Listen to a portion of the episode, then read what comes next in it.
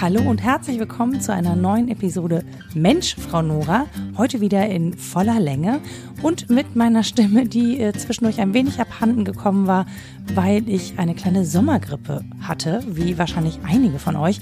Und äh, ja, mit Husten und Heiserkeit ist schlecht Podcasten, deswegen bin ich ein bisschen spät dran. Aber dafür habe ich einen tollen Gast für euch, Daniela Meyer. Die ist Redakteurin in der Unterhaltung beim WDR und beim Deutschlandfunk und die macht ganz viel in Sachen Comedy und Kabarett und ja, hat es sich ein bisschen zur Aufgabe gemacht in den letzten Jahren, da mehr Frauen nach vorne zu holen. Und ich spreche mit ihr darüber, warum das eigentlich so schwierig ist, Frauen in der Comedy auf die Bühne zu stellen, beziehungsweise wo denn da die Probleme im Nachwuchsbereich sind und wie man das vielleicht ändern könnte.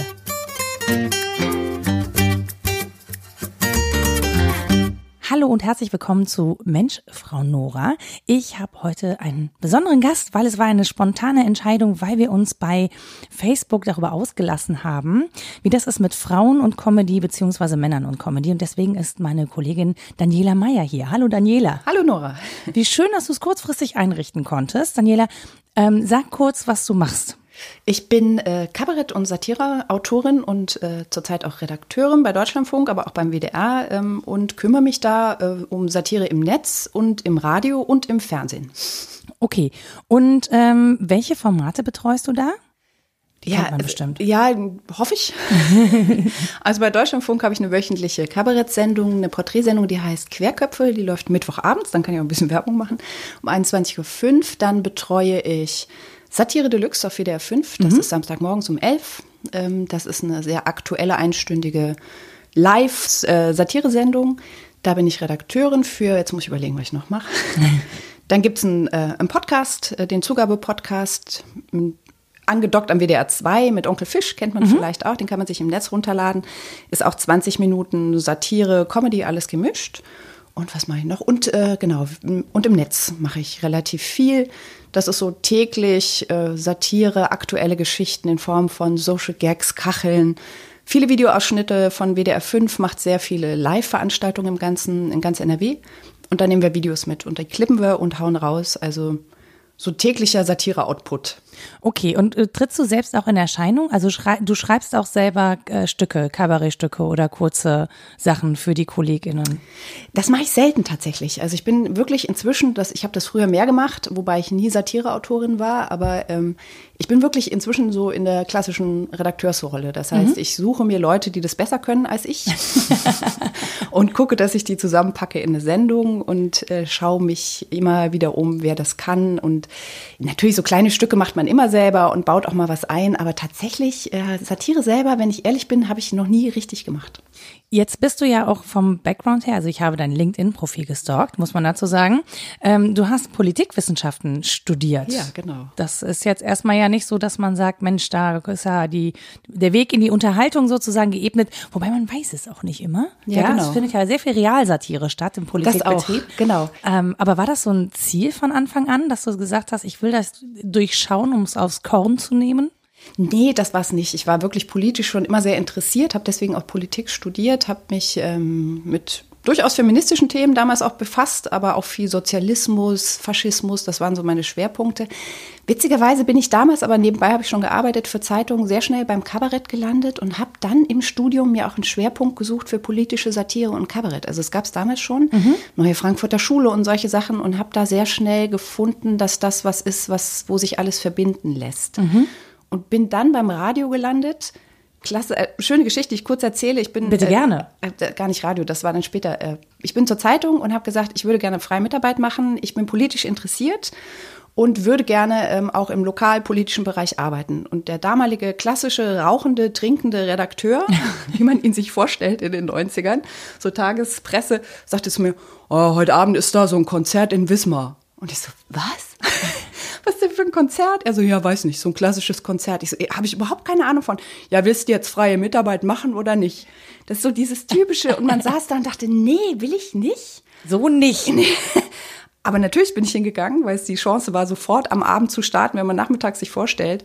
Und bin damals schon so auf die bunte Schiene gekommen und habe schon gemerkt, dass mir das mehr liegt als jetzt der investigative Journalismus. Aber ähm, Jetzt war ich irgendwann froh, dass sich da alles zusammenfügte. Für mich ist das genau diese politische Satire ist für mich die Verbindung zwischen Show, was ich sehr gerne mache, aber eben auch Politik. Da kommt alles wieder zusammen.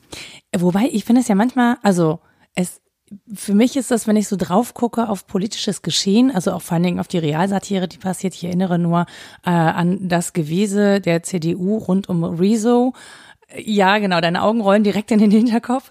Ähm, da braucht man ja eigentlich äh, als Kabarettistin nicht mehr so viel machen. Ne? Das nimmt sich ja im Prinzip selbst auf Korn. Ähm, nehmen euch die PolitikerInnen gerade die Jobs weg?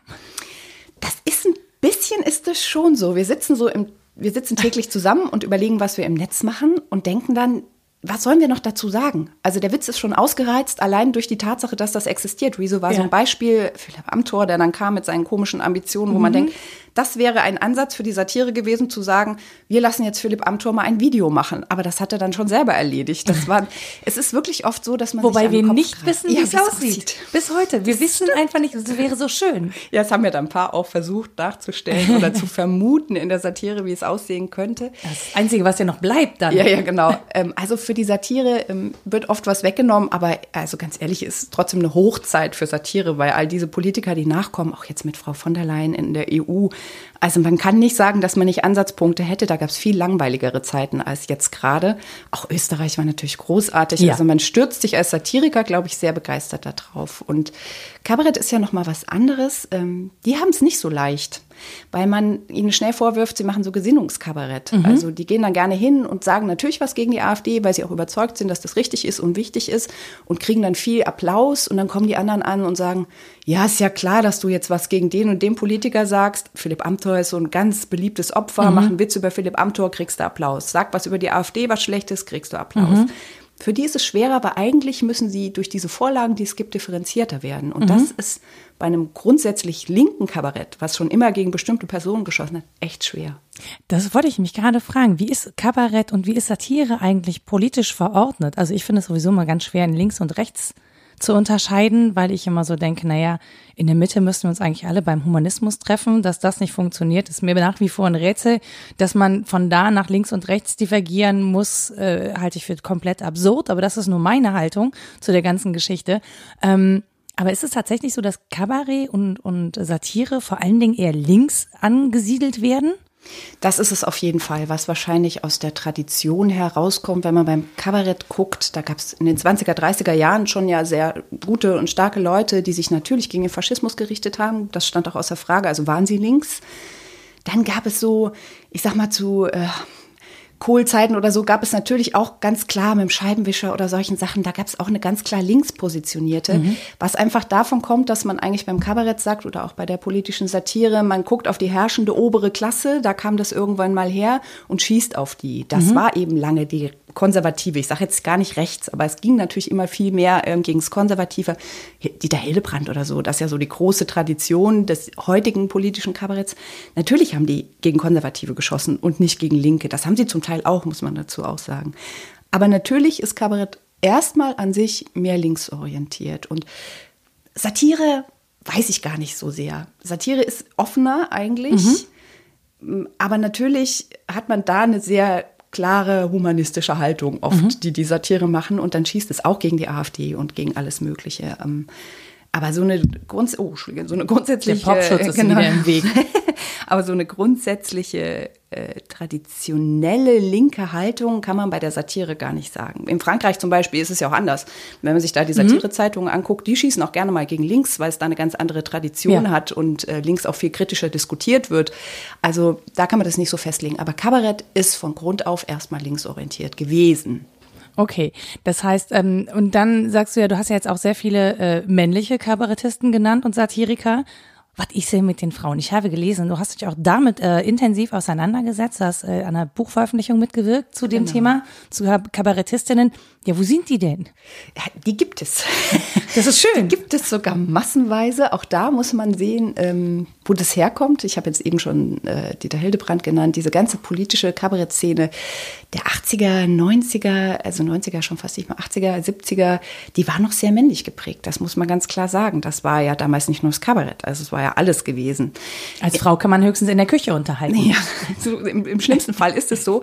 Wobei man dazu immer sagen muss, es gab in den 80ern mit den Misfits oder so auch schon ja. eine ganz, ganz gibt's starke. Immer noch, oder? Ja, Gerburg Janke gibt es noch, ja. die treten jetzt nicht mehr zusammen auf in dem Sinne, aber ähm, es gab schon mal in den 80ern eine sehr starke Bestrebung von Frauen, auch im Kabarett nach vorne zu gehen. Und da gibt es, die gibt es ja heute auch noch ganz oft, ähm, da, also die treten auch noch auf.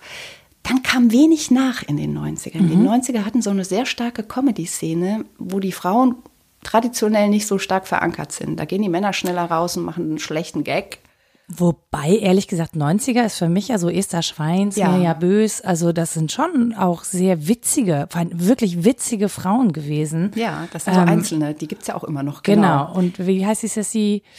Anke Engelke war damals Anke schon Engelke, stimmt, unterwegs. die war auch schon da unterwegs. Ähm, wie heißt die? Nottmeier? Nee, nicht, das war der Nottmeier, sondern die mit den kürzeren Haaren, die auch dabei war bei, bei der RTL Samstagnacht. Na, wir ah, ich weiß, wen du meinst, aber ich ja. komme nicht auf den Namen. Genau, ich habe nämlich auch, was ja. ich schon wieder ganz schlimm finde. Ja, genau, das Nordmeier habe ich mir behalten ja. und den Namen der Frau weiß ich wieder nicht. Petra Nadolny. Ich weiß es tatsächlich auch nicht. Mona, Mona Shawarma. Also, finde, also wenn man so nachdenkt, es geht schon so ein paar. Aber wo sind die hin? Die sind ja nicht alle im Techno gelandet. nee, das sind die tatsächlich nicht. Es ist immer so, dass es herausragende Frauen in jedem Jahrzehnt gibt. Wollen wir das mal so sagen? Es ist ja jetzt auch. Es gibt ja, ist ja nicht so, dass man keine Frauen kennt. Aber wenn ja. ich dich jetzt frage, ist es spontan wahrscheinlich, fällt dir sofort ein? Äh, jetzt gerade, aber weil auch schon in einem Podcast Gast äh, Fatih Cevicolu. Okay, so, Männer, ne? Frauen, genau. Frauen, ja, ja, Frauen, Frauen ist so, wo ich so denke, ne, gut, ich habe auch nicht mehr so einen Fernsehkonsum wie in den 90ern, das muss man mal dazu sagen. Ja, ja. Ähm, genau, Tani, aber das ja. auch wirklich nur wegen der Skandale darum, da drum herum. Ja, inzwischen nicht mehr. Über die, die Diskussion. Genau. genau. Und äh, Gillette Gillette Eiche. Genau, richtig. Idee bei da, genau. Genau. Die auch sehr präsent ist. Das äh, aus guten Gründen, die macht ja wirklich tolle Sachen auch gegen Rassismus und sowas. Ja. Die normalen Namen, du bist jetzt schon mehr. Und bei Barbara Schöneberger und ja, so ja, wäre ich genau. jetzt auch irgendwie, ne? Ja. Auch wenn die viel Unterhaltung macht, aber sie ist dabei ja auch immer witzig. Ja, das stimmt. Wohin da man sie dann sortiert. Ich meine, gut, Caroline Kebekus. Genau. liegt auf der Hand. Das ist das, was ich meine. Genau. Es, es gibt in jedem Jahrzehnt immer Frauen. Es ist nie so, dass es die nie gab. Also jetzt kommt sofort, wenn man fragt, normalerweise Caroline Kebekus, Martina Hill, ähm, Hazel Brugger, es, Tané inzwischen ja. auch sehr ja. stark. Es gibt schon auch jetzt ähm, prominente Frauen, die da vorne immer wieder zu sehen sind. Nur die große Masse, die es auch in den 90ern schon irgendwo gab, die kommt da nicht raus. Also das ist immer schade, weil bei den Männern schafft es das Mittelfeld auch nach vorne. Mhm.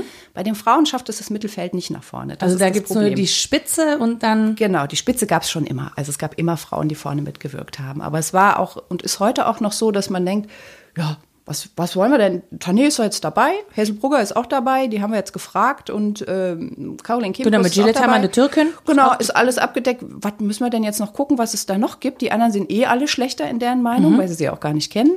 Und damit hat sich das schon wieder erledigt. Und ähm, da ist es wichtig, dass man einfach endlich mal zeigt, dass es in diesem großen Mittelfeld, dass es wirklich bei Männern auch gibt. Es gibt so viele mittelmäßige Kabarettisten. Das muss man an dieser Stelle Was ja auch nicht schlimm ist. Nein, ne? Also wir erinnern uns an Marc-Uwe Kling und ja. äh, eine Kleinkunst ja, ist auch zack, Kunst. Genau, so, gut, also, der ist ja wirklich jetzt sehr groß geworden mit den Jahren. Ja, aber Chance dafür sehr zurückhaltend, ehrlich ja, gesagt. absolut, genau. Der ist wirklich ein Sonder... Den kriegt man auch sehr selten in, vom Mikro oder sowas. Ja. Der macht so sein eigenes Ding. Aber ähm, ja, das ist eine wichtige Arbeit, glaube ich, diesen großen, großen Mittelfeld von Frauen da auch die Chance zu geben, mehr nach vorne zu kommen. Und das ist mir aufgefallen und deswegen kam es eben auch zu so einem Facebook-Posting, dass ich hier im Bürgerzentrum Köln-Nippes, ja, die haben Veranstaltungen äh, plakatiert jetzt für das nächste halbe, dreiviertel Jahr. Und es waren, glaube ich, neun Männer und eine Frau, ja, ähm, Julia äh, Netenjakob, die tatsächlich in einem Ensemble mitspielt. Genau, ist ganz so, so. Also eine von einem Ensemble von mehreren. Ähm, jetzt muss man sagen, ich, ich kenne sie tatsächlich persönlich, weil sie mich sozusagen so ein bisschen gerettet hat. Ja, ohne sie würde ich heute nicht in Mikrofone sprechen. Ähm, aber das ist schon wirklich bitter, das zu sehen. Und deswegen habe ich dann gedacht, naja gut, es hat auch ein bisschen was mit dem Booking zu tun, glaube ich. Plus, ich bin ja relativ viel ländlich unterwegs. Also wenn man mal so Leverkusen rausfährt oder Bergisch Gladbach oder im Oberbergischen, was da plakatiert ist an Unterhaltung, sind vor allen Dingen Typen. Und zwar ja. fast ausschließlich. Also Frauen sind so überhaupt nicht präsent auf dem Land, wo ich mich dann frage, okay, brauchen wir jetzt eine offene Gesellschaft, die Frauen auf der Bühne witziger in Großstädten akzeptiert oder wie läuft das? Also das mit dem Land lässt sich relativ einfach erklären. Ähm, im, am Land gibt es keine kleine Kabaretts, ganz selten. Wozu auch? Es lohnt sich einfach nicht. Mhm. Das heißt, am Land gibt es Stadthallen. Und es gibt die Stadthallenklasse. Das ist jetzt kein erfundener Begriff. Das ist tatsächlich im Kabarett so, dass es bestimmte Comedians gibt, die schaffen, eine Stadthalle zu füllen. Mhm. Eine Stadthalle hat auch gern mal Platz für 600 Leute. Mhm da gibt es keine Frau oder ganz wenige, Tané zum Beispiel jetzt mal ausgenommen, ähm, aber da gibt es ganz wenige, die es schaffen, diese Hallen zu füllen, weil du eine bestimmte Form von Comedy dafür brauchst, um Masse abzuholen. Wenn du politisches Kabarett machst, holst du einen bestimmten Kreis ab. Mhm. Comedy, da kannst du ja auch Politik reinpacken, sagt ja keiner, aber holst du halt die große Masse ab. Und mhm. das ist der Grund, warum Frauen da nicht stattfinden, weil die Veranstalter sagen, boah, ich habe eine Stadthalle mit 600 Leuten, ich stelle mir doch jetzt hier nicht eine hin, die kaum einer kennt und dann sitzen da 200 dann holen die sich lieber so einen Dennis aus Hürth oder so, der problemlos dieses Den ich Ding ja tatsächlich füllt. auch witzig finde. Ja, ich, genau, ich habe ja mit ihm äh, auch schon gearbeitet. Das ist auch alles super. Er ist halt nur auch ein Mann, ist halt sein Ja, Pech. ja, ja, find, ich finde das auch schade. ja, genau. Ja, ja, Martin Klemno, ich, also der ist super, auch ganz anders als Dennis aus Hürth im Übrigen, muss man vielleicht auch mal dazu sagen. Aber ähm, das ist einfach so, das ist jetzt gewachsen, weil die Frauen über Jahre nicht so gefördert wurden, dass sie eine Chance haben, so eine Halle zu füllen. Mhm. Die sind meistens froh, wenn mal 300 Leute kommen. Und das ist der Grund, warum die am Land gar nicht stattfinden. Also da müsste man, das ist ein langwieriger Prozess. Es ist nichts, wo man sagen kann, boah, komm, laden wir jetzt mal Frauen ein. Das muss jetzt Das wachsen. funktioniert schon. Ja. Das geht schon. Ja. ja. Gar kein Problem. Ja, jetzt stell, stell dich mal auf die Bühne, komm, du machst ein paar Witze, äh, läuft, läuft. Also äh, ich kann da direkt ein bisschen anschließen, wo es anders ist, ist im Norden. Mhm. Im Norden ähm, ist Comedy und Satire und so gar nicht so groß. Im Norden ist der Poetry Slam total angesagt. Mhm. Hamburg hat es geschafft, sich eine riesen Szene aufzubauen. Das stimmt. Die machen ähm, draußen dann auch Poetry Slams und die, ich, hier im Übrigen auch, ich war in Paderborn in der Aula und dachte, wo kommen, das ist so am Arsch der Welt, wo kommen denn hier Leute her? Da gibt es sonst nichts ja, genau. außer Fußball. Da waren tausend Leute in dieser Aula, um sich Poetry Slam anzugucken. Ja. Es war Wahnsinn. Und da fängt es jetzt an, sich zu drehen, weil im Poetry Slam ist es schon sehr gleichberechtigt. Das ist eine Generation und auch Veranstalter übrigens, die sehr viele Frauen nachziehen. Und da schafft man es außerhalb dann auch jetzt endlich mal ähm, größere Hallen zu füllen. Mit Frauen, mit Frauen-Poetry Slam zum Beispiel. Aber sind die, also liegt das auch daran, dass sie ein anderes Publikum ansprechen? Weil ich glaube, das klassische Kabarett und Comedy spricht vielleicht auch ein älteres Publikum Publikum an. Und ich habe mir die Frage gestellt, ist es vielleicht auch so, dass Männer machen Witze über Frauen, über Ehefrauen gerne oder über ihr Leben als Ehemann? Frauen machen Witze über Männer. Äh, können Männer vielleicht weniger über sich lachen? Also ist nur so, ist nur so eine These, die dahinter steckt, aber irgendwie scheint das ja, scheinen die Schenkelklopfer ja gerne auf Kosten von Frauen zu gehen, so. Und wenn sie dann auf Kosten von Männern gehen, dann ist vielleicht so, ja, das finde ich jetzt nicht witzig. Die finde ich nicht witzig, wenn die sich über mich lustig macht. Ja, das könnte tatsächlich sein. Habe ich so noch nie drüber nachgedacht. Also, Ach, verdammt. Ja, na, im Comedy- und Kabarettbereich sitzen viel mehr Frauen im Publikum tatsächlich. Die schleifen meistens ihre Männer mit. Also es ist Ach. wirklich ein, ähm, ein, starker Frauen, also im Kabarett vor allem. In der Comedy ist, glaube ich, schon wieder anders, aber im Kabarett ist es so. Mhm. So. Aber wieso, also wieso ziehen denn dann diese, diese schlechten sexistischen Witze, wenn so viele Frauen im Publikum sitzen? Mädels! Kann nicht wahr sein. Also da muss ich leider an der Stelle sagen, wenn Frauen schlechte sexistische Männer über äh, Witze über Männer machen, zieht das ausgesprochen gut. Also wenn man ja, mal, ja, ja das, da müssen sich die Frauen selber an die Nase auch mal packen, weil ähm, gerade so weiß nicht, in so einem typischen Ladies-Abend irgendwo, wo dann auch gerne mal inzwischen so burleskmäßig nackte Männer mit dazu auftreten, da hauen die sich, die Frauen, die gerne dann mal in ganzen Gruppen kommen, hauen sich natürlich genauso auf die Schenkel. Also da muss man realistischerweise sagen, auch das ist nicht immer gerecht, was da passiert. Ja, das, also klar, stimmt. Ich glaube nur das Verhältnis. Also das ist ja wirklich eine Frage vom Verhältnis. Genau. Ne? Also ähm, weiß ich nicht, wir erinnern uns an die Dame, die Bernd Stelter darauf hingewiesen hat, dass Doppelnamenwitze jetzt tatsächlich langsam durch sind. Ähm, das fand ich bezeichnend. Ich fand auch bezeichnend, wie er sich daraufhin verhalten hat. Also völlig, völlig uneinsichtig, völlig immun gegen diese Perspektive, die da drin hängt. Ähm, und das ist so, die haben sich auf ihren alte Männerhumor so ein bisschen eingeschworen und dann bleibt das da. Ich glaube ich, war das Konrad Beikircher, wo ich auch dachte, boah, das ist also Kann schon sein. Ganz schön misogyn. Ja, genau. Also das, ähm, puh, weiß ich nicht, ob man das jetzt noch so supporten muss oder Mhm. nicht. Vielleicht hatte das mal eine Zeit, aber die ist eher so durch. Meine Meinung. Die merken das selber gar nicht. Die kommen aus einer Generation, wo sie überraschend wenig Gegenwind bekommen Mhm. haben. Und ähm, da gehört auch ein Konrad Beikircher dazu oder auch andere, Das ist bestimmt jetzt Blasphemie, was ich mache. nee, ähm, es ist ja wirklich so. Also es gab einfach lange keinen Gegenwind. So wie man bei der ganzen MeToo-Debatte sich selber als Frau ja manchmal auf einmal fragte, ach so, war das auch schon sexistisch? Also dieses, ja. dieses Bewusstmachen von Sachen, die eigentlich nicht in Ordnung sind, die muss jetzt gerade in dieser Generation von Männern erstmal ankommen. Und die sind jahrelang damit aufgewachsen, mit diesem Begriff, äh, Feminismus ist so ein bisschen alt, finde ich. Ich komme auch aus einer Generation, ich bin zwischen zwei Generationen aufgewachsen. Meine Mutter, die 53 geboren ist, die war so, als die 80er so dieses Feminismus-Ding so groß waren, war die natürlich, war das in, das war voll dabei, man hatte lange Achselhaare, das war irgendwie alles cool. Ich habe das als Generation danach mitgekriegt und fand das doof, klar, weil ich die Generation war, die sich dagegen auflehnt und dachte, hä, was wollt ihr eigentlich alles? Ich habe überhaupt kein Problem. Jetzt kommt eine junge Generation nach, die da auch wieder für kämpft und die dazwischen, ich sag mal, du, die 40, 50-Jährigen, die kommen aus einer Generation, wo man schon sagt, ach, na, Feminismus hat sowas Altbackenes an sich.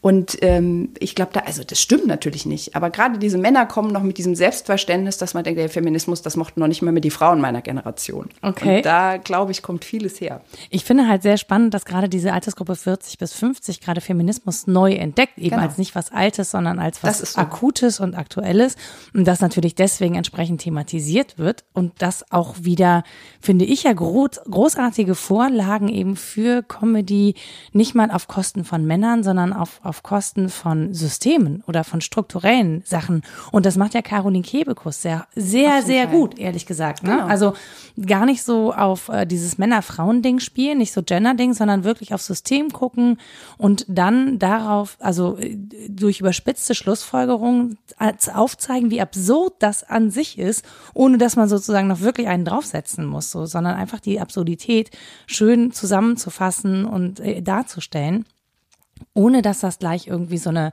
so eine Gender-Nummer wird, die sie natürlich am Ende des Tages trotzdem wird. Ja. Ne? Also Im Endeffekt schon. das lässt sich nicht schlimm. verhindern, aber Genau. es, die Gags sind nicht zwingend darauf angelegt, dass es dazu kommt. Und das finde ich eigentlich eine, eine tolle Vorlage, also grundsätzlich, wie sich da Sachen entwickeln. Und da finde ich, haben ja gerade Frauen, die wirklich sehr viel mitsprechen auch, sollten finde ich jetzt gerade die Bühnen entern, um da einen Punkt zu setzen und sollten aber auch die Bühnen bekommen. Und ich glaube manchmal, ähm, weil es so politisch ist, und das merken wir ja zum Beispiel auch beim Frauenfußball. Frauenfußball ist sehr politisch. Da zucken gerade ganz viele ganz arg, weil das ist schon, schon, äh, da muss man anfangen zu diskutieren, das ist aufwendig und so, ne? Das wird auch in sozialen Netzwerken, du hast gesagt, du beschäftigst dich damit auch, ähm, anders diskutiert. Ja, als das, was anders. Männer machen. Ähm, das ist schon auch, finde ich, eine große Herausforderung. Äh, wie erlebst du das denn? Du sagst ja, du machst ja auch viel mit Kacheln und Unterhaltung. Ähm, ich weiß, dass du das jetzt nicht wissenschaftlich erhoben hast, aber gefühlt bei dem, was du machst, wird Frauenhumor anders kommentiert als das, was ihr von Männern rausbringt? Frauenhumor wird immer anders kommentiert. Frauenhumor ist immer viel kritischer, interessanterweise. Das ist, ähm, eine Frau macht einen Witz und er wird sofort analysiert. Ein Mann haut einen Witz raus und entweder ist er lustig oder nicht. Und bei einer Frau wird es immer hinterfragt. Es ist, das müsste man noch mehr wissenschaftlich analysieren, warum das so ist. Aber einer Frau wird ein Witz viel übler genommen als ein Mann. Und das siehst du auch in den. Das ist ja unverschämt. Ja, das stimmt, aber es ist, äh, du, du merkst das total in den Kommentarspalten. Aber da müssen wir gar nicht in die Comedy gehen. Das ist ja dasselbe, wenn eine Frau was Politisches sagt, was da unten drunter steht, ist Wahnsinn. Oder eine Andrea Nahles auch, die muss man jetzt nicht sympathisch finden, aber die Art und Weise, wie sie hinterher auf eine persönliche Ebene auseinandergenommen wird. Oder auch jetzt ganz ehrlich, Ursula von der Leyen, die an die Wand geklatscht wird und wo gesagt wird, die hat nichts geleistet und überhaupt nichts, wo ich immer denke, wie viele Kinder hat die? Acht?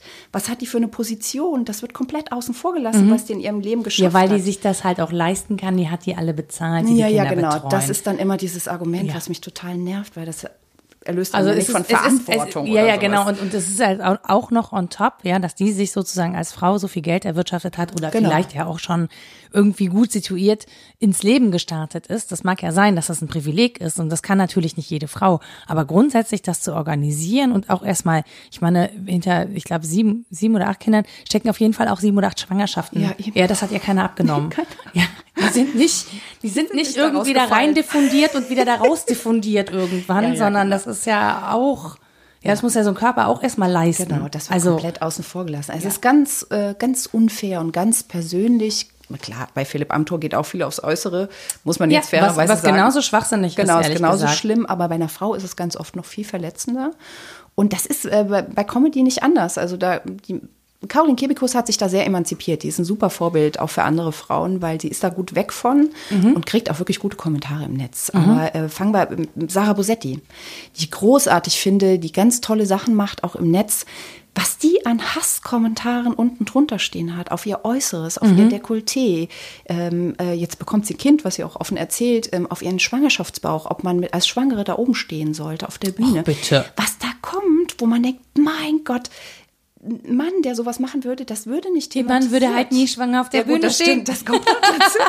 Aber ähm, also was die, die macht es super, weil die das in Gedichte verarbeitet, die ganzen Hasskommentare Mhm. und wirklich bis hin zu Morddrohungen. Also wirklich schlimme Sachen, die da passieren. Aber das ist Wahnsinn, wie aggressiv vor allem Männer werden Ja. auf kritischen Humor, wollen wir es mal so sagen. Also das dürfen Frauen immer noch nicht. Ich weiß nicht warum, aber es ist einfach so. Wenn sie lustige Witze über ihre eigene Zellulite machen, hm, Ja, das kann man okay, drüber ne? lachen oder denken, interessiert mich halt gar nicht. Ja. Das ist alles gut. Aber wenn die systemkritisch werden und sowas, äh, wird es echt schwierig. Es sei denn, wie gesagt, Caroline Kebekus hat einen guten Weg gefunden mit dieser Assi-Sprache, die sie da am Anfang ja gerne mal gewählt hat, macht sie ja gar nicht mehr Wollte so ich grad viel. sagen, das macht sie gar nicht mehr so. Die hat sich da super von emanzipiert. Aber die hat halt die Jungs auf ihrer Humorebene abgeholt. Ja. Dieses, ey, dieses, ich komme jetzt raus, mach einen Witz. Das Ja. haben die verstanden. Und die hat die jetzt ein bisschen mit rangezogen an den anderen Humor. Das klingt, das klingt ein bisschen. Das klingt ein bisschen so, da muss man die Kleinen aus dem Kinderland abholen. Jetzt sind sie groß geworden, jetzt verstehen sie auch den richtigen Humor. Vielleicht ist es ein bisschen so. Vielleicht muss man die Männer, was Frauenhumor betrifft, erziehen. Und ich glaube, dass es funktioniert, weil die jüngeren Veranstalter, die sind schon komplett anders unterwegs. Die ähm, kaufen ganz andere Frauen, die, das Booking ist schon ganz anders. Die haben das schon verstanden. Die kaufen ganz andere Frauen ein das für ist auch auf der ganz Bühne. schlimm, genau für die Bühne. Man sagt das leider so. man kauft einen für Shows. Echt? Naja, ist so. Okay. Man kauft Künstler ein. Das Ja, ist, ja, ähm, ja, gut, aber ich finde, man kauft eine Frau, finde ich das. äh, Genau. Also aufgrund der Tatsache, dass man Frauen auch anders kaufen kann, Männer ja übrigens Ja, nicht. genau. Also Ja, schon auch, aber auch. viel, viel schwieriger. äh, Ne, so. Auch das total unfair, muss ich mal sagen. ähm, ja, das ist so ein Ungleichgewicht an der Stelle, ne? Was ja auch viel über Gesellschaft einfach Ja, aussagt, wie Gesellschaft funktioniert. Was ich daran so spannend finde, ist, dass wir da wirklich so einen Generationenbruch Mhm. haben im Prinzip, ne? Dass wir so eine Generation haben, die wirklich irgendwie so wie so mit so einer, mit einem Lineal gezogen, sagt, nee, ich Frauen lehne ich ab auf der Bühne, das will ich nicht. Und eine Generation, die das für völlig normal und selbstverständlich hält, dass Frauen auf der Bühne stehen. Und das finde ich auch total faszinierend. Also, wenn ich überlege, wie viel Gedanken ich mir gemacht habe, ob ich mich veröffentliche mit dem, was ich tue und mich auch wirklich, ich habe auch wirklich einen langen Anlauf darauf genommen, das dann auch zu tun und dann auch zu sagen, ich bin okay damit, das ist völlig in Ordnung, das darf ich, ja, auch als Frau oder ich habe es nicht am Geschlecht festgemacht, so, das ist mir später klar geworden, dass das eine Komponente sein könnte und mit wie viel mehr Selbstverständlichkeit aber junge Frauen bei YouTube öffentlich sind, bei Twitter, bei Instagram und sich da veröffentlichen und sich auch mit der Öffentlichkeit auseinandersetzen oder den, den Folgen davon, das finde ich schon extrem erstaunlich. Da ist ein Riesenbruch und der ist super für die Comedy-Szene, die jetzt nachkommt. Also bei allem, was wir jetzt diskutieren, ich glaube, ich habe dir das damals auch unter dem Post geschrieben, das ändert sich ja gerade. Das war kein Abwiegeln von irgendwas, sondern das passiert. Es gibt, was du gerade schon sagst, es gibt so eine Generation von Frauen Anfang 20, die jetzt auch im Stand-up-Bereich nachkommen, die ich super finde, die, die ein Selbstbewusstsein haben. Die kommen da raus auf die Bühne und erzählen dir erstmal 20 Minuten lang was über ihre Menstruation, wo du denkst so, wow, wow, ich habe Das da würde ich nicht mal meinem Kollegen erzählen. so, was erzählt die mir denn da, wo ich selber als Frau da sitze und denke so, äh, kann man das jetzt so sagen, so öffentlich? Darf die das? Genau, die nächste kommt und haut so ein, genau so ein Ding über Masturbation raus, wo ich auch denke, okay, super, toll, dass ihr drüber redet und ich aber selber erstmal kurz Luft holen muss. Und die sind toll, die, aber die sind echt Anfang 20. Ja. Im Poetry Slam genauso. Ähm, da gibt es schon noch viele, die diese Gefühlsschiene fahren, die gab es schon immer im Poetry Slam, aber auch andere, die ganz andere Sachen sagen, die sich aufregen, die Sexismus-Themen anbringen. Queer ist natürlich auch immer ein großes Thema. Die hauen das jetzt alle raus und ähm, ich sag mal, ich glaube, in zehn Jahren diskutieren wir anders über dieses Problem. Weil auch, wie gesagt, die Veranstalter, die übrigens sehr oft auch immer noch Männer sind, ähm, Huch. ja, äh, die ziehen da tatsächlich mit mhm. und die sehen das natürlich, dass das jetzt ankommt. Also dass Aber die, die sehen das, das eher geschäftlich, ne? Also die sehen, die sehen das jetzt nicht als gesellschaftspolitischen Auftrag. Na, es ist, glaube ich, so eine Mischung. Ich, wir hatten jetzt einen Volontär in der Redaktion, der ja dann entsprechend auch so Mitte, Ende 20 ist, zu dem wir sagten, analysieren wir unsere Sendung, so aus junger Sicht macht man mhm. ja dann gerne als Redakteur. Und der kam dann in die Sitzung und sagte, äh, ja, ich habe das mal durchgezählt, ähm, bei diesen Kabarettfesten und was ihr da so macht bei WDR 5, da sind so und so viele Frauen und so viele Männer. Und wir so, oh. Hoppala. Okay, interessant, aber dass er das als erstes Thema aufgreift. Mhm. Und ähm, da sind nicht viele Frauen in der Redaktion. Also da war niemand, der zu ihm sagte, hier, guck da mal schön drauf. Ich weiß auch nicht. Also mich guckten schon alle an. Ich so, nee, nee, ich hab da nichts mit. Diesmal nicht, sonst ja aber. Nicht. Das hat er ganz alleine gemacht. Brav. Ähm, ja, genau. Und da merkst du, da gibt es wirklich einen großen Bruch bei Männern und Frauen. Und das ist super. Und ich glaube auch, dass das durch MeToo und die ganze Geschichte kommt, dass es ähm, den jungen Männern wirklich unangenehm ist, mhm. wenn sie Frauen nicht mit berücksichtigen, weil es auch ein bestimmtes Image auf sie wirft, mhm. was sie nicht mehr haben wollen. Und das ist, glaube ich, der einzige und richtige Weg, auch im Comedy-Bereich, da immer wieder drauf zu drücken, dass wir da hinkommen, so wie bei Flugscham und bei den ganzen Teams.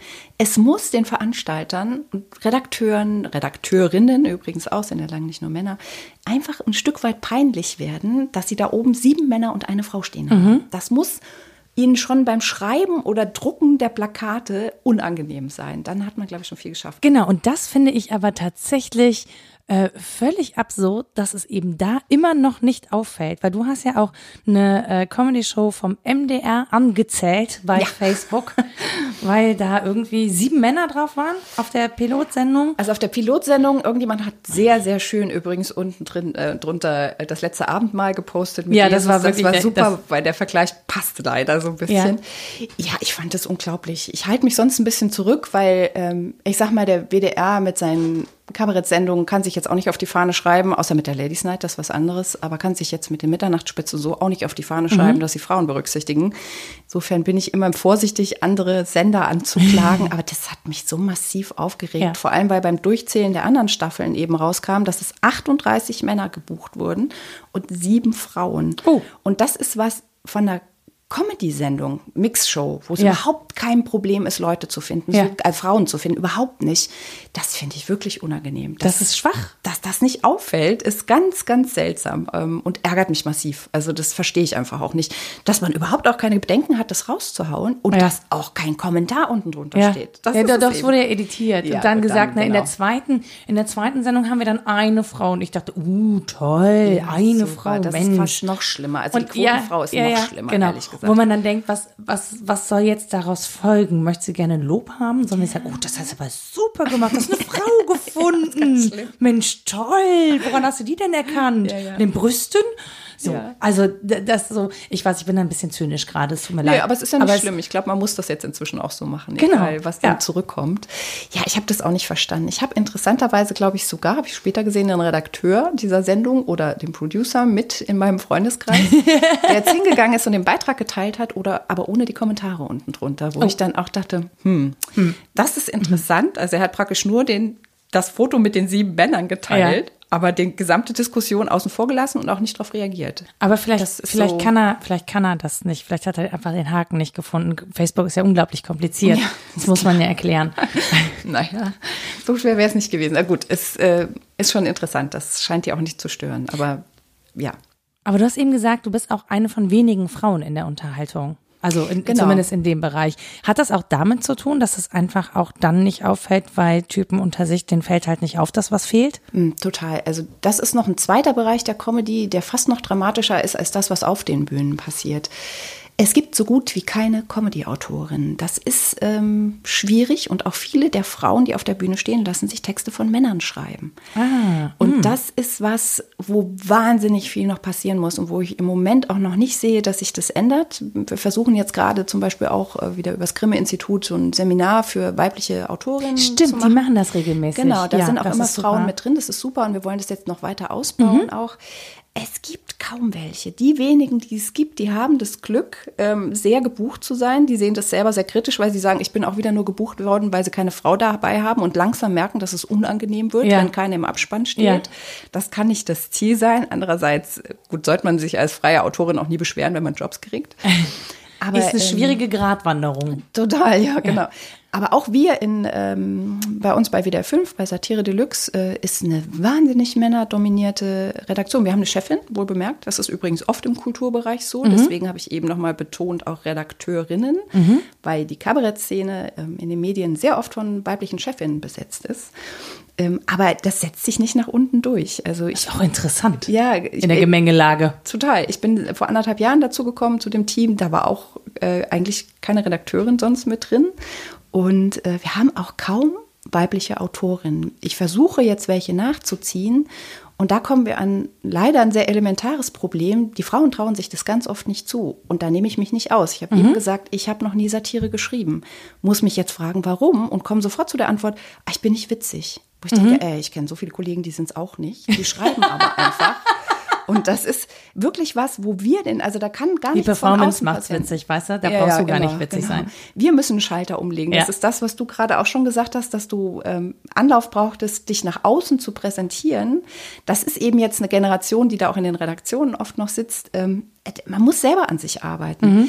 Ich habe noch nie einen Satirebeitrag geschrieben, ganz viele Kolleginnen auch nicht. Jetzt habe ich endlich mal zwei ähm, junge Journalistinnen dazugezogen. Also wir haben das dazugezogen. Gibt auch Männer, die das sehr unterstützen in der Redaktion, wohl bemerkt. Das, das ist nicht das, alleine. das stelle ich auch gar nicht in Abrede, aber genau. es ist halt einfach sehr lange versäumt worden, ja, total. weil sonst würde es die ja jetzt geben. Ja, und es ist und die fangen jetzt mal an, äh, Beiträge zu schreiben mhm. und äh, aber viel vorsichtiger, als es die Männer tun. Und bei diesen Vorstellungsgesprächen, die ich jetzt zum Teil hatte, die ja sehr sehr informell sind, mhm. hatte ich letztens wieder das super Beispiel, dass an dem einen Tag ein Mann reinkommt, den ich so ein bisschen nach seinen Instagram-Erfahrungen oder so frage, ja, der kann alles, super. Wo ich dann auf seine Seite gucke und denke so, wow, 300 Follower ist nicht der Maßstab, das, wo ich jetzt jemand... Ich habe mehr, nee, nee, nee, genau. nee, nee. Also ich habe nicht mehr, aber ich bin jetzt auch, ich bin auch kein Instagram-Experte, wo ich aber denke, boah, der hat sich verkauft, als ob der 5000 hätte und alles weiß. Dann kommt am nächsten Tag die nächste die, die super ist, die einen super Lebenslauf hat und steht allen Ernstes vor mir und fängt an aufzuzählen, was sie nicht kann. Wo sie sagt zu mir, ähm, ja, also pass auf, was ich nicht leisten kann, ist das und das. Und ich so, wow, wow, wow, ich will nicht wissen, was du nicht leisten kannst. Ja. Was kannst du? Sag's mir halt. Und ich versuche dann auch immer dieses Feedback zu geben. Mhm tretet anders auf, verkauft euch anders, traut euch mehr zu, macht einen schlechten Gag, wobei da natürlich eine Frau macht einen schlechten Gag, gibt wieder tausend schlechte Kommentare dazu, aber man muss sich das trauen, da muss Hauptsache du lachst. Ja, ja, genau. Beim Vorstellungsgespräch gibt es keine Kommentare. Genau. Hey, einfach raus damit. Ähm, und da ist noch ganz, ganz viel Arbeit. Und ich glaube, wenn mehr weibliche Autorinnen da sind, wird sich das natürlich ändern. In den USA, äh, ITV, diese riesengroße Produktionsfirma, mhm. hat ja diese Initiative jetzt gestartet, ähm, dass sie praktisch nichts mehr produzieren, wo nicht zumindest versucht wurde, den Writers Room, wie das ja heißt, mhm. 50-50 ähm, zu besetzen. Oh. Die müssen praktisch jetzt nachweisen, sind ja oft dann kleinere Produktionsfirmen, die sowas zuliefern, mhm die müssen nachweisen, dass sie versucht haben, äh, das zu ändern. Also sie müssen nachweisen, dass sie versucht haben, Frauen einzustellen. Es kann aus redaktionellen Gründen manchmal so sein, dass man gerade keine kriegt, weil es gar nicht so viele gibt. Mhm. Aber wenn sie das nicht nachgewiesen haben, wird nicht produziert. Hat eine Frau natürlich festgelegt bei ITV. Das ist ein super Weg. Ich glaube, anders geht es gar nicht. Ich glaube auch, dass es tatsächlich ohne Druck nicht geht, aber ich glaube auch, und das ist so eine Erfahrung, die ich gemacht habe in meiner journalistischen Laufbahn, ähm, wenn man was macht, dann muss man es sofort können. Also es genau. gibt überhaupt gar keine Räume, in denen man hm. ausprobieren kann, beziehungsweise es wird so getan, als gäbe es das nicht. Ähm, was für mich irgendwann so ein totaler Eye-Opener war, ist das, ähm, also als ich bin, bin Sportjournalistin, ne, das ist natürlich auch ein männerdominiertes Umfeld, machen wir uns nichts vor.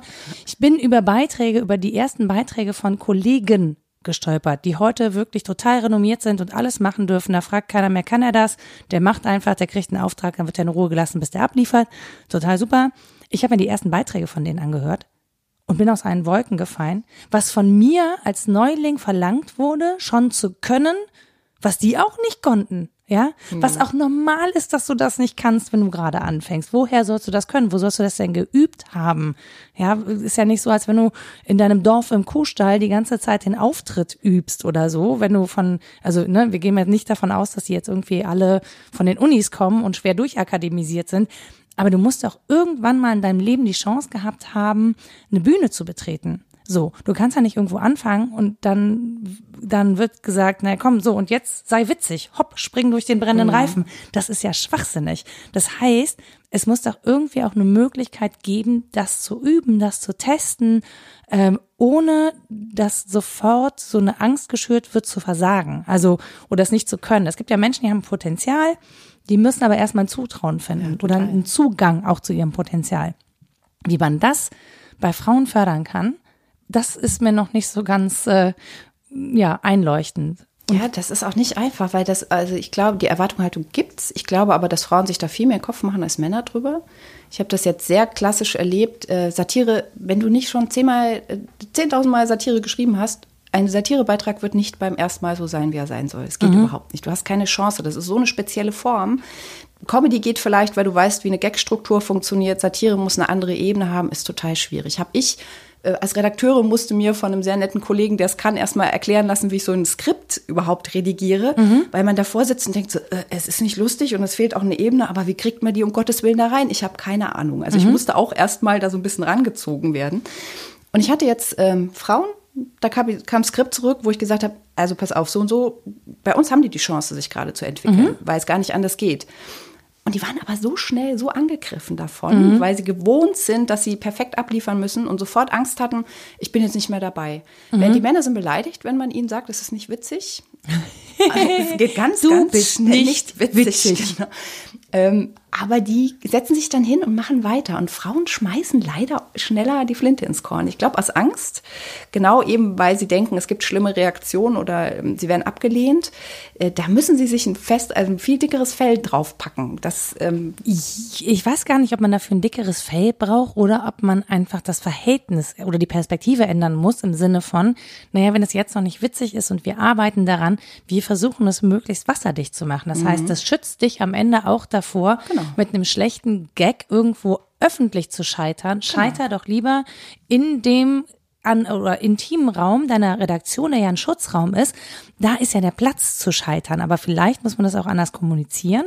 Genau, das ähm, muss man klarer sagen, dass es ein Schutzraum ist, weil lange war es keiner. Das muss man ehrlich sagen. Richtig. Und ich, und ich glaube, das ist auch schon so eine Erfahrung, die da drin hängt. Ne? Also, dass wenn man es nicht perfekt macht, dass man sozusagen nicht nur scheitert, sondern raus ist. Mhm. Und dass ähm, ich glaube, wenn du da eine Unsicherheit hast und, und Angst und Unsicherheit machen ja wirklich auch, führen zu Vermeidungsstrategien, so rein psychologisch gesehen. Komplett, genau. Genau. Und ähm, dass das abgefangen wird. Und da müssen, glaube ich, RedakteurInnen nicht nur sachlich arbeiten, sondern wirklich auch sozialkompetent. Total. Und wenn ich mir mal ähm, RedakteurInnen angucke im normalen äh, Arbeitsablauf, ne, ist das nicht jedem gegeben nee. und nicht jeder.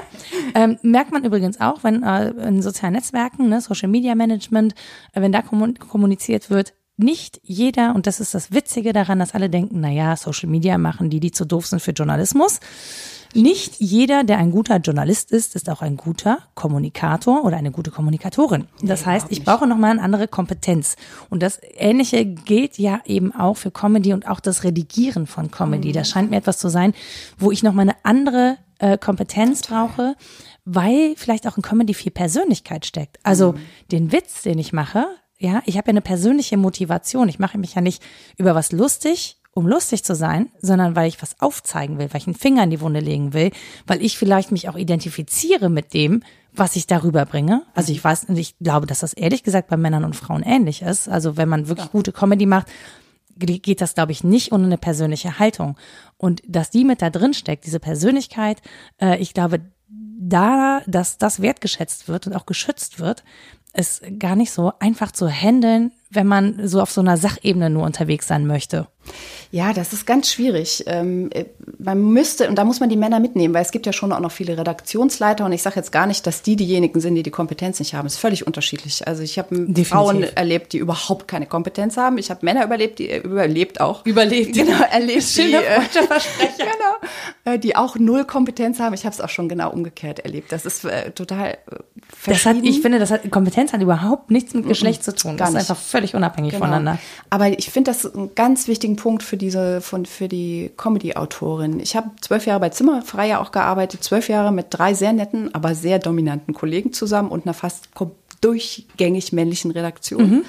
Und ähm, da war das auch so, dass ich mir so oft gewünscht hätte, dass in so einer großen Konferenz, wo du vor 15 Leuten Ideen pitchen musst, das mhm. waren hauptsächlich Spiele, aber auch mal Texte oder Gags oder sowas, da hatte ich mir so oft gewünscht, dass man mal so ein bisschen von einem Redaktionsleiter oder von anderer Seite mal gesagt bekommt, jetzt lasst sie mal ausreden. Wie oft ich mhm. da stand, beleidigt und gesagt hat, ich so, darf ich einfach einmal ausreden? Ich schaffe es nicht, diesen Satz zu sagen, ohne dass meine sehr geschätzten Kollegen mir sofort wieder reinkrätschen. Oder es war halt, äh, es ist auch ein rauer Umgangston, man pitcht eine Idee und irgendjemand von den Kollegen sagt, finde ich total scheiße. Ja. So, oh, ja. Danke. Okay, danke. Man könnte es ein bisschen differenzierter angehen. Aber das habe ich mir so oft gewünscht und ich hoffe, dass das jetzt ein bisschen anders wird in den Redaktionen. Aber man muss die Männer da, man darf die nicht außen vor lassen, man muss die da schon mitnehmen. Und ich war jetzt im März auf der Femit. Das war eine ganz tolle feministische Messe in Leipzig mit ganz vielen äh, Frauen aus der Wirtschaft, die ja. genau dasselbe erzählt haben. Das stimmt. Also aus der Wirtschaft kenne ich es tatsächlich auch, weil genau. Femit, Entschuldigung, wenn ich da eingrätsche, habe ich deswegen kritisiert, weil sie sehr weiß war.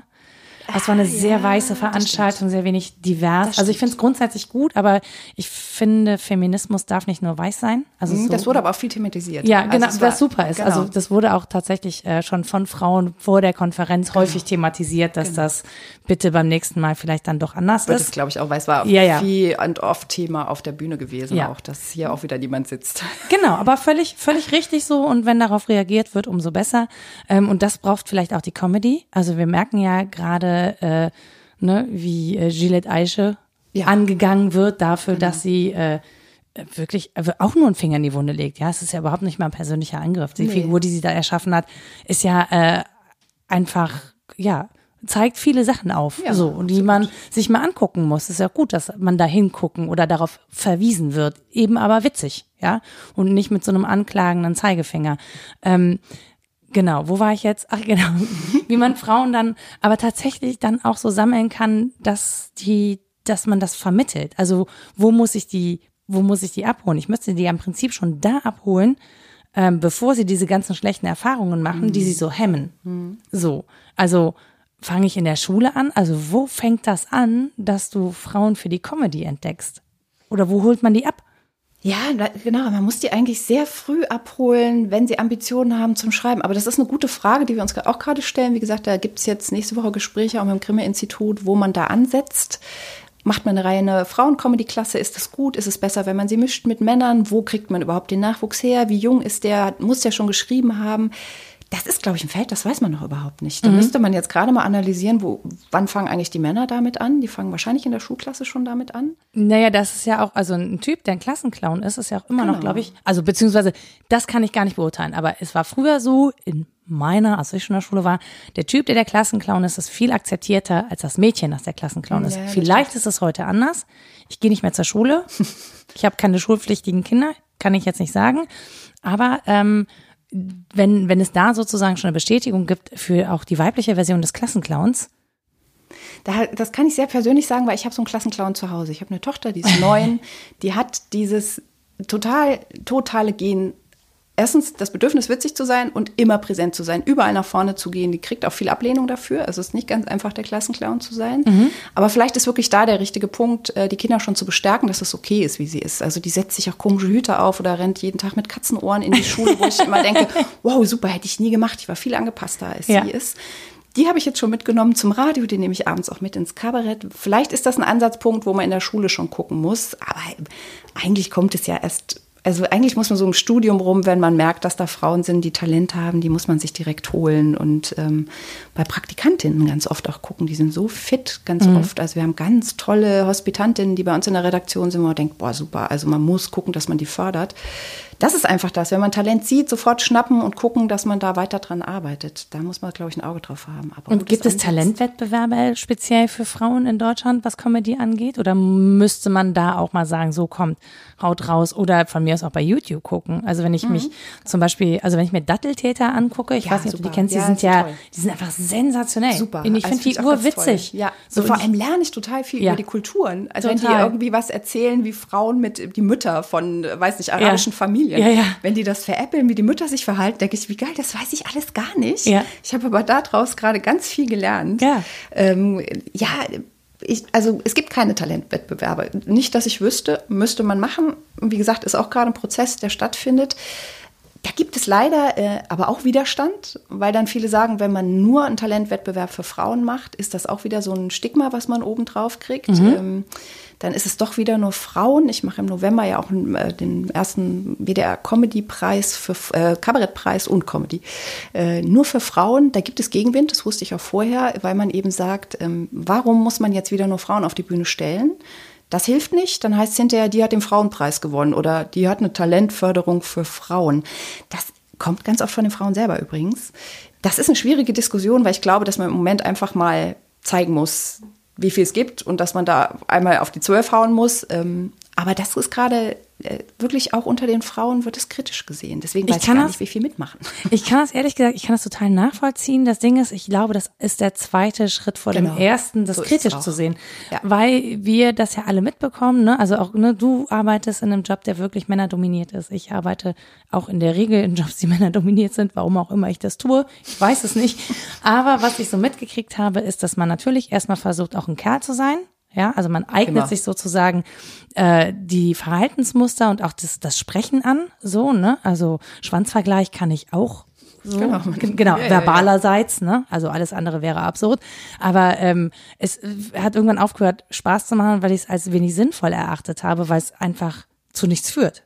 Also außer, dass jetzt alle mal äh, gesagt haben, wie, so, wie toll sie sind, passiert halt am Ende des Tages nichts, weshalb ich dann irgendwann gesagt habe, okay, brauche ich nicht. Also nee, nicht so bra brauche ich nicht mehr, habe ich äh, habe ich jetzt mal kennengelernt, super, die Sprache kann ich sprechen, liegt mir nicht so oder habe ich nicht so viel Spaß mehr dran. Ähm, so und und davon davon wegzukommen sozusagen und zu sagen, naja, es ist aber voll okay, Frau zu sein. Also, ne, warum mhm, muss das, ja, ja, warum weiß, muss das in Konkurrenz stehen? Mhm. Warum muss das konkurrieren? Warum kann das nicht gleichberechtigt nebeneinander stehen und äh, die Frauen auch wirklich erstmal sichtbar zu machen und zu sagen, hier, hier sind sie alle. Der Preis ist ja, glaube ich, nur ein Anlass. Also ich würde gar nicht dazu übergehen zu sagen, der Preis ist jetzt äh, ein Qualitätsmerkmal, ja, nur die Frauen, die den Preis gewinnen, sind auch wirklich gute Comedians oder Kabarettistinnen, nee, sondern es geht einfach darum, eine Veranstaltung zu schaffen, auf der eine Bühne da ist, die wirklich zu großen Teilen erstmal Frauen gehören. Und wenn es dann am Ende dazu führt, dass beide über, die, über das Geschlecht hinweg gleich sichtbar sind und dann sich die durchsetzen, die wirklich auch äh, witzig sind oder äh, bissig von mir aus oder zynisch, wie auch immer man das irgendwie äh, definieren möchte, dann ist es dann dann ist ja erst das gewonnen, was man eigentlich haben will. Nur da sind wir halt gerade leider nicht. Das ist nicht der Punkt, genau, leider. Also immer noch nicht. Ich hatte vor zwei, drei Jahren Christine Briand, kennt man vielleicht ja auch von, ähm, von der Heute-Show, da ist sie auch viel unterwegs. Die hatte das äh, damals in, in so einem Projekt, was sie dann auch als Buch rausgebracht hat mit den Querulanten, die hat es damals auch sehr schön auf den Punkt gebracht. Die waren totale Gegnerin von Frauenveranstaltungen. Mhm. Die sagte auch, sie hat keine Lust, zu Veranstaltungen zu gehen, wo sie nur mit Frauen dasteht. Sie möchte das alles überhaupt nicht. Und ich hatte ein Interview mit ihr live, sie saß in einem anderen Studio und ich dachte, oh mein Gott, das geht in die komplett andere Richtung, als ich wollte. Ich mhm. wollte jetzt jemand, der ihr ein Statement gibt für meine sechsteilige Frauenreihe im Radio. ich dachte, oh, das kann ich alles nicht nehmen und das ist ganz schrecklich. Und die machte aber zum Schluss genau diese Kurve, weil sie erst schimpft und sagte, ich will das alles nicht, das ist alles falsch und dann machte sie die Kurve und sagte, aber solange immer noch Frauen gebucht werden, solange es selbstverständlich ist, dass es da draußen Sendungen gibt, die komplett mit Männern besetzt werden, braucht es diese Veranstaltung. Und da müssen wir über unseren Schatten springen und mitmachen, bis der gesellschaftliche Wandel da ist. Das ja. ist im Prinzip ein bisschen unsere Verpflichtung, auch das zu machen. Und das fand ich super, weil ich dann hinterher da saß, dachte, okay, es war komplett anders, als ich dachte. Aber so ist es eben richtig. Also Gerburg Janke betreibt das ja seit Jahren. Die geht da gnadenlos gegen vor, die macht ihre Veranstaltung nur mit Frauen. Da ist die auch gnadenlos. So ist so. Ja, aber es, auf der anderen halt Seite passiert es ja auch nicht anders. Und das ist ja der Witz. Also auf der anderen Seite gibt es ja keine Rücksichtnahme, die sagt, naja gut, hier sind nur Männer irgendwie, das finden wir nicht gut, wir versuchen jetzt, dass eine Frau dazu kommt. Das passiert ja in der Regel erstmal nicht. Also es mhm. passiert jetzt immer mehr, aber lange ist es eben nicht passiert.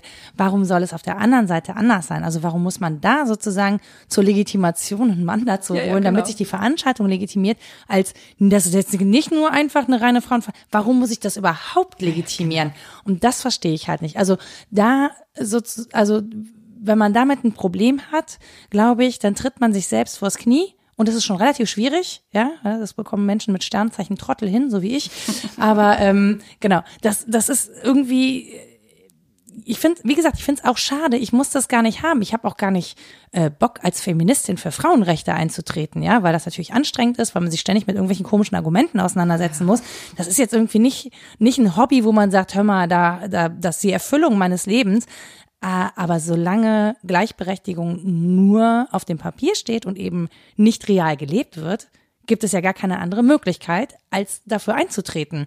Und das finde ich halt, ne, also keiner oder keine macht das irgendwie, weil sie irgendwie mega Bock drauf hat. Aber wenn du es nicht machst, wirst du nicht gesehen. Deswegen gibt es Websites wie Speakerinnen, äh, genau. Speakerinnen.org. Ja, warum? Klar können wir uns bei den Speakern mit eintragen, dann werden wir aber nicht berücksichtigt. Dann werden weiter Panel nur mit Männern vollgesetzt, so, weil es einfach so ist, weil da keiner hinguckt und weil sich auch niemand die Mühe macht, da zu sagen, okay, ich möchte aber zu dem Thema jetzt auch mal eine Frau haben oder ich möchte mein Panel 50-50 aufgeteilt haben. Deswegen brauchen wir eine extra Website, wenn man denn mal eine Frau sucht und auch schon auf die Idee kommt, dann kann man die da alle übersichtlich finden. Jetzt habe ich äh, draufgehauen. Vor lauter Aufregung. ja, es ist ja so. Es gibt die Sisters of Comedy, das ist ja eine, ist wirklich so eine krass Wurzelbewegung aus der Comedy-Szene heraus. Seit wann gibt's die? Die gibt's, äh, letztes Jahr haben die sich, glaube ich, gegründet. Die treten alle am, dieses Jahr auch wieder am 12. November deutschlandweit gibt es reine Frauenveranstaltungen. Mhm. Das ist eine ganz tolle Sache, die ich wirklich von außen beobachtet habe und dann als Medienpartner zwar mit drauf bin, aber es ist wirklich aus der Szene raus. Die ähm, haben wirklich genau das gesagt. Und da gibt es jetzt auch eine ganz lange Liste mit inzwischen 400 Kabarettistinnen in ganz Deutschland. Was ja eine wahnsinnige Zahl ist. Irre. Ist auch für mich noch überraschend gewesen, wie viele Namen da aufgetaucht sind, die eben genau das sagen. Also es gibt diese Liste, es gibt diese Seite, es gibt einmal im Jahr eine Veranstaltung. Ich weiß nicht, wie viele dieses Jahr, massenweise in, in Theatern ganz Deutschland ist das wieder, um das eben einmal zu zeigen, dass das so ist. Und die kamen auch mit dem Ansatz, ähm, ist mir jetzt egal, was die Männer sagen. Es ist wieder, klar, die, diese Kommentare von Männern kommen immer so, oh ja, dieser, dieser Emanzenkram ist wirklich eigentlich so ein 90er-Jahre-Begriff, der ja. sich aber wirklich in einer bestimmten Generation ja, ja. gehalten hat. Das ist ätzend. Aber dieser Emanzenkram wieder ist klar, dass du wieder mit Frauen kommst, da muss man dann ab einer bestimmten Stelle einfach drüber stehen. Das ist ähm, nicht ich, angenehm, wie du sagst, auch in den Redaktionen nicht. Also ich Richtig. auch alle. Ich weiß es auch. Und ich bin vor einem Jahr, als ich, anderthalb Jahren, als die Redaktion kam, war ich auch immer jemand gesagt, oh, können wir nicht mal Frauen einladen und so. Die haben nichts gesagt, mhm. aber ihre Gesichter sprachen Bände. Und ich habe mich, weil nonverbale Kommunikation. Ja, genau, da ich neu in der Redaktion war, habe ich mich dabei ertappt, das nächste Mal dann eben doch Florian Schröder einzuladen, mhm. weil ich wusste, den mögen ja alle, der funktioniert auch gut. Ich gehe auf Nummer sicher. Hinterher heißt es nicht, die Sendung war schlecht, weil das war eine schlechte Frau. Bis ich halt irgendwann an den Punkt kam, wo ich gesagt habe, nee, da muss ich jetzt mal drüber stehen und jetzt auch allen offiziell eben gesagt habe, ich lade für dieses Jahr, ähm, zumindest in dieser Tiere Deluxe ja nur noch Frauen ein. Das mhm. könnt ihr euch jetzt auf den Kopf stellen, das ist mir egal. Wenn man es einmal offen kommuniziert hat und sich praktisch hinstellt mit breiter Brust und sagt, es ist mir egal, was ihr von mir denkt. Es ist mir egal, wenn ihr denkt, boah, ey, die wieder mit ihrem blöden Frauenkram. Dann ist es halt so. Denkt, ich denke ja auch viele schlimme Sachen über euch und sag's nicht. Dann ist macht's. Also man muss Wenn da wirklich, ihr wisst. Ja, genau. Das ist so einmal über den Schatten springen. Seitdem ist auch Ruhe. Und jetzt kam letztens ein sehr netter Kollege und sagte, ja, pass auf, wenn du Sendung hast, ist der und der ähm, gerade da und der, den würde ich gerne mal vorstellen. Ich so, okay, alles klar, mache ich. Ich nehme einen Mann in die Sendung. Ich buche dir für nächste Woche eine Frau auf deine Sendung. Ah ja, okay. Also es hat funktioniert. Der hat es geschluckt, die Kröte, und sagte, ja, okay, er ist gar nicht, eine Frau ist, sondern man besetzt eigentlich nicht die Sendung des, äh, des Kollegen. anderen. Ja, ja. Der hat natürlich eigene Vorstellungen, aber ähm, es funktioniert schon. Aber es ist nicht angenehm. Es nee, ist, es genau, nee, es ist nicht es angenehm ist und irgendwie macht man sich halt ständig unbeliebt damit, obwohl man ja eigentlich, das ist ja jetzt irgendwie nicht das Ziel. Also, ja, und die Frage ist auch, warum muss man sich damit unbeliebt machen? Also, das ist, das ist wirklich, und daran merkt man, das hat halt keine Selbstverständlichkeit, dass es keine Selbstverständlichkeit hat und man sich sozusagen mit dem Thema schon unbeliebt macht, dass man einfach sagt, was ist denn mit Frauen? Ja, warum ist da keine Frau? Du musst nur die Frage stellen und alle rollen mit den Augen und du denkst dir, ja, ich hätte die Frage aber nicht stellen müssen, wenn du genau. vorher drüber nachgedacht hättest. So, warum ist das mein Job? Warum muss ich dich daran erinnern, ähm, dass du dass du deinen Job anders ausfüllen musst? Warum muss ich dich daran erinnern, dass es, ich meine, Leute, wir haben 2019, mm. ja, das ist so, ich, also ich habe mir die, die Zeit jenseits der 2000er wesentlich fortschrittlicher vorgestellt. Ja, und man wacht irgendwie auf in 2019, ja, und stellt fest, okay, ich muss mich jetzt offiziell als Feministin deklarieren, damit sich hier was tut. Hm. Ja, so. Und äh, das war äh, wirklich, mit dem Ziel bin ich nie angetreten nee, in dieser stimmt. Welt. Also auch nicht, schon äh, gar nicht. Also so. für mich hat das eigentlich immer eher keine Rolle gespielt, bis ich gemerkt habe, dass es für andere aber eine Rolle spielt und dachte so, hä? Was ist denn euer Problem? Ja, ja, so. genau. Also ich bin ja auch, ich muss sagen, ich bin äh, extrem weiblich aufgewachsen. Ich bin allein mit einer Mutter und einer Oma aufgewachsen. Ich hatte danach nur weibliche Klassenlehrerin. Ich weiß nicht, wie das, warum das so, also durchgängig bis zum Abi hin. Ich hatte danach äh, fast nur weibliche Chefin. Und für mich war dieses Problem gar nicht so massiv gewesen. Ja. Ich habe das erst mit der Zeit verstanden, dass da tatsächlich noch einen großen gesellschaftlichen Bedarf gibt. Jetzt, wo ich eigene Kinder habe, ich habe zwei Mädchen, das hat sich also weiter durchgezogen, ähm, bin ich ein bisschen geschockt, weil ähm, wir haben 2019, wir merken das in den Redaktionen, aber geh mal in die Schulen oder Kindergärten. Da ist, also man erschreckt, dass sich, wie wenig Fortschritt tatsächlich da ist. Ja. Weil wir bewegen uns jetzt in der Filterblase, wo ganz viel passiert, wo wir das auch wissen, wo es gewisserweise auch ein Trendthema ist, was auch wichtig ist, weil es dann nur wahrgenommen wird. In der, äh, in der, ähm, Im Kindergarten meiner Tochter, die sich sehr gerne anzieht wie ein Junge, die kurze Haare hat, die coole Klamotten anzieht, kamen letztens wieder zwei Mädchen mit Zöpfen und Kleidchen. Und meine Tochter hat ein Dinosaurier-T-Shirt angehabt und ein Cappy auf. Und die stehen vor ihr und sagte, bist du ein Junge? Wo ich denke, die haben das ja nicht, also die haben das ja irgendwo her. Die Ja. waren neun oder so, wo ich denke, Mädels, das kann nicht sein. Wo, wo kriegt ihr dieses Gedankengut her, dass ein anderes kleines Mädchen kein Dinosaurier-T-Shirt anziehen darf? Also da sind wir bei diesem großen Thema ähm, mit Männersachen, Kindersachen, blau, rosa, das ist natürlich nochmal so ein eigenes Ding. Aber es hängt leider alles miteinander zusammen. Und da Genau. bin ich echt geschockt. Das sind so die Momente, wo ich noch viel geschockter bin als in Ja, wo man auch wirklich merkt, dass man da in einer Blase hängt. Ne? Also in so einer Blase, die sich so gegenseitig bestärkt und aufklärt und so. Wir natürlich auch. Ne? Wir Ja. sind jetzt in unserer JournalistInnenblase. Gut, Unterhaltung finde ich ist nochmal eine, ähm, eine andere Form von Medien. Mhm. Ne? Ich habe ja versprochen, in meinem Podcast rede ich nicht so viel mit Medienmenschen.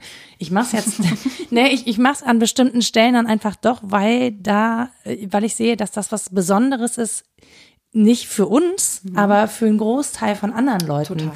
die da keinen Einblick rein haben und für die das vielleicht wichtig ist. Und auch ähm, gerade, also Comedy hat ja nun wirklich nichts damit zu tun, dass man dringend studiert haben muss. Ja? Ähm, und ich finde es total wichtig, Frauen auch zu ermutigen, humorvoll mit dieser Welt umzugehen. Ja, also auch an miteinander wohlgemerkt, humorvoll. genau. Und von mir aus auch Witze über Feminismus zu machen. Ich glaube, das war mal das ist ein ganz äh, vermintes Gebiet, Witze über Feminismus. Da hat man alle gegen sich im Buch. Ja, ist schwierig.